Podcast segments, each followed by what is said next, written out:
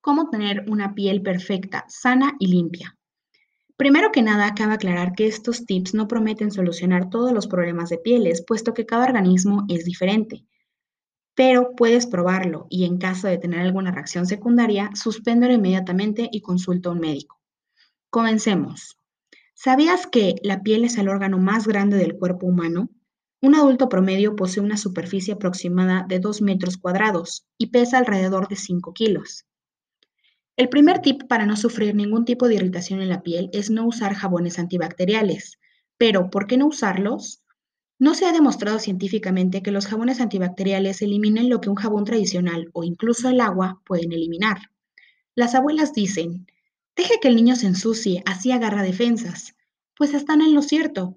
Cuando los niños no son expuestos a gérmenes o bacterias, su sistema inmune no se desarrolla completamente, y esto aumenta la susceptibilidad a tener alergias. El uso del gel o jabón antibacterial es malo, ya que contiene sustancias alcalinas y nuestra piel, por el contrario, tiene un pH ácido que se le conoce como manto ácido. Por lo tanto, al chocar lo ácido con lo alcalino, estamos alterando el estado óptimo de nuestra piel, provocando irritación e invasión de gérmenes patógenos. Los principales componentes de los jabones antibacteriales que dañan nuestra piel son triclosan y tricocarban. Estos tienen gran facilidad de penetrar el organismo y entrar al torrente sanguíneo. Al entrar estos químicos en el torrente sanguíneo, pueden alterar los niveles de estrógenos y testosterona, que son las hormonas sexuales. También pueden alterar los niveles de hormonas tiroideas.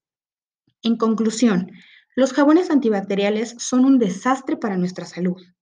El jabón más recomendable, que incluso es recomendado por médicos, es el de la marca Dove. Pero ojo, debe ser el original. Los que vienen con otros aromas no funcionan del todo bien o no pueden tener el mismo efecto. Esto no es con la finalidad de promocionar la marca, simplemente es un jabón que es recomendado porque se han visto resultados óptimos. Es solo una recomendación, pero tú puedes usar el jabón que quieras, incluso los naturales, los caseros, para proteger aún más tu piel. En este artículo me enfoqué más a jabones, pero en los próximos te seguiré dando consejos de cómo lograr tener una piel perfecta, libre de impurezas.